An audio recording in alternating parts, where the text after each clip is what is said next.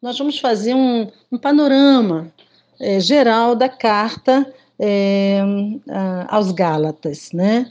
Pensando primeiro, de antemão, que eu acredito que muitos conhecem, sabem, que a disposição das cartas do Novo Testamento, elas não estão por ordem cronológica. Então, quando ali nós lemos Gálatas vindo após Coríntios, não quer dizer que essa carta, escrita por Paulo, as igrejas ali na Galácia, nessa região, é, tenha sido escrita logo depois de Coríntios. Exatamente, não foi exatamente assim.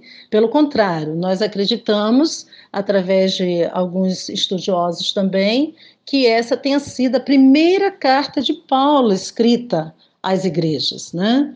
É, e isso porque, se nós procurarmos lá ler Atos 13, capítulo 13, capítulo 14, nós encontramos ali a Paulo na sua primeira viagem e, juntamente com Barnabé e também Marcos, né, onde ele vai fundar ali as igrejas nessa re região. É interessante porque a carta aos Gálatas, né, essa carta, ela tem algumas é, questões bem específicas, né? Primeira coisa é que ela, essa carta não foi escrita a uma única, foi dirigida a uma única igreja específica, né? E sim a uma, uma quatro igrejas ali que compreende a região da Galácia, na Ásia Menor, né? Que são a igreja ali em Antioquia, em Icônio, é, a igreja de Antioquia, Icônio, Listra e Derbe. Né? Então, essas três cidades, né, elas compreendem a região da Galácia, no sul da Ásia Menor. Bem, e nós temos, então, é, lá no capítulo 4, versículo 14 e 16, em Gálatas, né, nós temos ali Paulo mesmo dizendo o motivo dele ter ido para lá, para essa região. Né? Ali o motivo foi uma enfermidade física que nós não vamos nos deter, porque a lição ela não vai estar trabalhando exatamente esse assunto. Mas quero colocar para os irmãos Quais os objetivos, então, da carta? Ou qual o objetivo dessa carta? Né? Paulo está fazendo aqui uma defesa do Evangelho. É, na verdade, Paulo vai combater as ideias, ideias estas, né, perigosíssimas dos chamados judaizantes. E se nós perguntássemos aqui quem são os judaizantes, né? Os judaizantes eram os judeus, membros das seitas dos fariseus, né, que estavam ensinando nas igrejas ali que os crentes gentios, ou seja, aqueles que não eram judeus, mas se convertiam ao evangelho, né, então nós chamamos aí os crentes gentios, é, é, não que não se submetesse aos ritos judaicos, né? E um dos ritos ou rituais juda, é, judaico era a questão da circuncisão, né? Ou que não, ou que esses crentes gentios, né, também não guarda, guardassem a lei de Moisés, na verdade eles não poderiam ser salvos. Então, esse era o combate principal no primeiro momento, a apologia que Paulo está fazendo do Evangelho, em função dessas ideias aí é, perigosas, né? Onde ele, lá no verso 6 e verso 7 do primeiro capítulo, 1 de Gálatas, ele já diz: Estou admirado que estejais vós enviando tão depressa, desviando tão depressa daquele que vos chamou pela graça de Cristo para outro evangelho, ou seja, outro evangelho, um, um evangelho totalmente distorcido do que Paulo, Barnabé, Marcos tinha pregado, anunciado e é, embasado as igrejas ali quando ele, ele deixou as igrejas. Né? Então o evangelho estava fugindo do, do, do evangelho verdadeiro, né? Está agora surgindo um novo evangelho. Então, essas ideias dos judaizantes, né, dizendo para os crentes gentios que eles precisavam circuncidados, serem circuncidados, é, vinha de encontro, né? Era a mesma coisa dizer assim para os crentes gentios: olha, a graça, né, no Senhor Jesus Cristo, não era suficiente para a salvação. É a mesma coisa que dizer, eh, dizer assim: a fé em Cristo Jesus não era suficiente para a salvação. Né? Então, além da fé em Jesus Cristo, segundo os judaizantes ali, as ideias perigosas dos judaizantes, era que, além dessa, da obra é, da, da, da, fé em Jesus Cristo, teria que ter é, é, agregar as obras também, né? Então, é, além da obra do sacrifício de Cristo, teriam que agregar as obras aí, né, da, das leis, das leis, das obrigações. E Paulo então vinha combatendo esse. Então, o propósito de Paulo foram dois nessa carta aos Gálatas, né? Primeiro, no, no do capítulo 1, capítulo 2, se os irmãos lerem devagar em casa, capítulo 1 de Gálatas, capítulo 2 de Gálatas, ele vem em defesa do seu próprio apostolado. Por quê? A, a forma com que os judaizantes se encontravam a forma como os judaizantes se encontravam de combater, né, trazer essas ideias errôneas aí da, do evangelho, né, da salvação em Cristo Jesus como único suficiente, né, Salvador, e ter que ser circuncidado ou ter que também estar submisso à, à lei, né, a lei é, era combater o próprio apostolado de Paulo, né? Dizer que o que Paulo estava falando, quer dizer, Paulo não tinha autoridade, segundo eles. Eles estavam querendo tirar a autoridade de Paulo. Então, se nós buscarmos aqui o, capítulo 1 e o capítulo 2, Paulo vem em defesa do seu próprio apostolado. Né? Ele começa lá no verso, versículo 11, é, ele já fala: Mas irmãos, quero que saibais que o evangelho por mim anunciado não se baseia nos homens porque não o recebi de homem algum, nem me foi ensinado, mas eu recebi por uma revelação de Jesus Cristo. E aí todo o capítulo 1 é, e o capítulo 2 também Paulo vem falando sobre o seu apostolado, a sua autoridade, né? que ele estava sendo um instrumento usado por Deus, lá a partir do versículo 18, quando ele fala né, como é que ele foi recebido após a sua conversão, que ele também não foi pelos, pelos discípulos, é, é, num primeiro momento, aceito, mas é, ele vai falar da sua autoridade, né?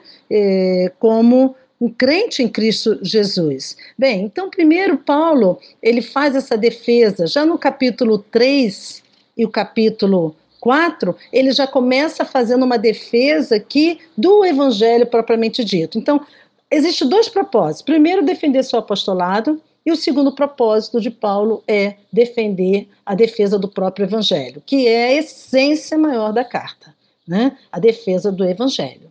E aí ele vai defender o evangelho é, a partir do capítulo 3 e o capítulo 4, apresentando provas teológicas da justificação pela fé em Cristo Jesus. Né? Nós somos justificados, o sacrifício de Jesus ali na cruz justifica né, a, a, nossa vida perante Deus. E essa justificação é pela fé, não é pelas obras. Então, é, e depois, no capítulo 5 e capítulo 6, os dois últimos capítulos do, da, da carta aos Gálatas, né, nós temos aqui a defesa de Paulo da, é, na questão da ética cristã.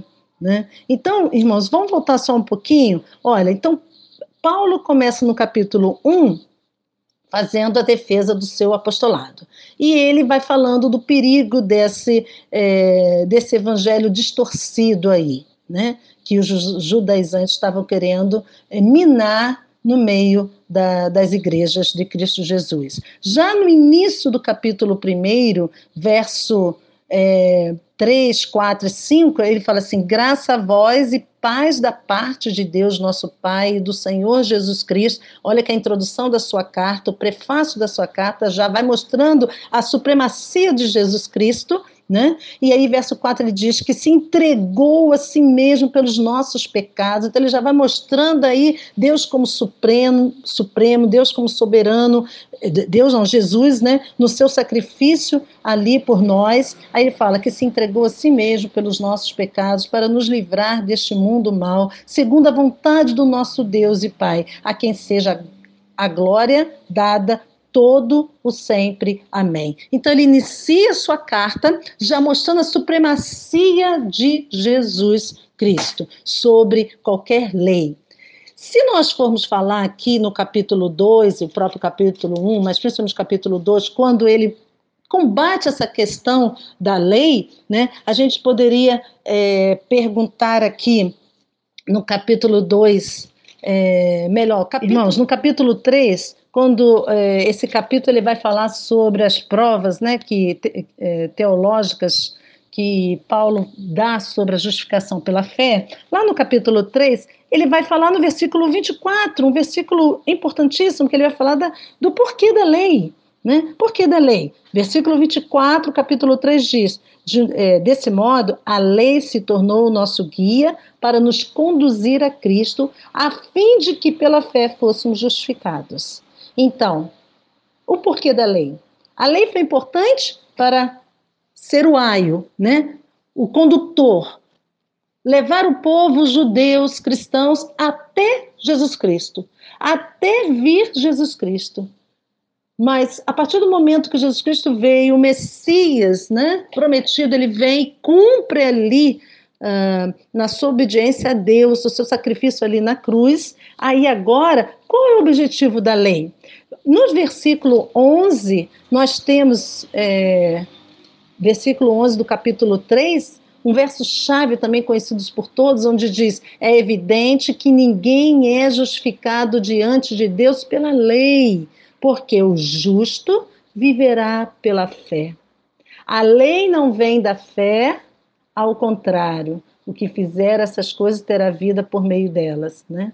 Nós vemos aqui Paulo falando sobre essa questão da lei né? E essa questão da, do, da necessidade que os judaizantes estavam colocando de ser necessário circuncidar, lá no capítulo 2, verso 3, ele diz assim: Mas nem mesmo Tito, que estava comigo, foi forçado a ser circuncidar, embora fosse grego. Né? Então, ele fala aqui que se precisar circuncidar, para que serviria né, a justificação pela fé em Cristo Jesus? Nós temos aqui é, outros versículos né, falando sobre isso. Olha, veja o capítulo 5, que é o nosso capítulo chave da lição desse, desse domingo, verso 2, Paulo diz assim: Eu, Paulo, vos declaro que Cristo de nada vos servirá se vos deixar de circuncidar. Né? Ou seja, se for submisso à lei, mas não perceber que a soberania a supremacia do sacrifício de Jesus Cristo está acima de tudo para sermos justificados pela nossa fé em Cristo Jesus e alcançarmos a salvação. Né? E aí, verso 5, capítulo 5, versículo 1 diz assim: Para a liberdade foi que Cristo nos libertou. Né? Então, queridos irmãos, o próprio Senhor Jesus, ele disse: Conhecereis a verdade, e a verdade vos libertará. Não é assim? Ainda disse: Pois o filho do o filho vos libertar. Quem é esse filho? Senhor Jesus. Verdadeiramente sereis livres. Né? E o problema, queridos irmãos, é que na prática da história da igreja sempre houve a, a tendência de, de muitos rejeitar a supremacia de Cristo a excelência de Cristo. Mas precisamos ter a certeza que é somente Cristo, somente Cristo. Né? A Igreja Católica, outras seitas, seitas, eles vêm acrescentando obras, obras, mas as obras não são Hum, elas são consequências. A nossa salvação, a nossa salvação, ela é garantida pela justificação pela fé em Cristo Jesus. Que Deus possa, queridos irmãos, é, completar na nossa mente qualquer dúvida, qualquer é, vulto de confusão, mas que possamos é, entender perfeitamente a vontade de Deus nas nossas vidas, né? O justo viverá pela fé, a fé em Cristo Jesus. É o Senhor Jesus que justifica a nossa vida, os nossos pecados perante Deus e nos garante a salvação. Né? E nesses momentos que estamos vivendo, onde a gente vê que Deus está agindo, agindo, a igreja precisa se mover, né? mover um clamor e se firmar na palavra de Deus não devemos estar desesperado por nada que está acontecendo, porque tudo que está acontecendo ao nosso redor está lá na palavra do Senhor Jesus. Precisamos ter a certeza que a nossa salvação está garantida em Cristo Jesus. Que Deus possa abençoar todos os irmãos e completar tudo aquilo que faltar para os irmãos. Estudem o livro, a palavra de Deus, livro de Gálatas, né? E complemente aí no capítulo 5, que a liberdade cristã, cristã está na no sacrifício, em crermos, em termos fé no sacrifício de Jesus Cristo ali na cruz em nosso lugar. Que Deus nos abençoe, irmãos. Amém.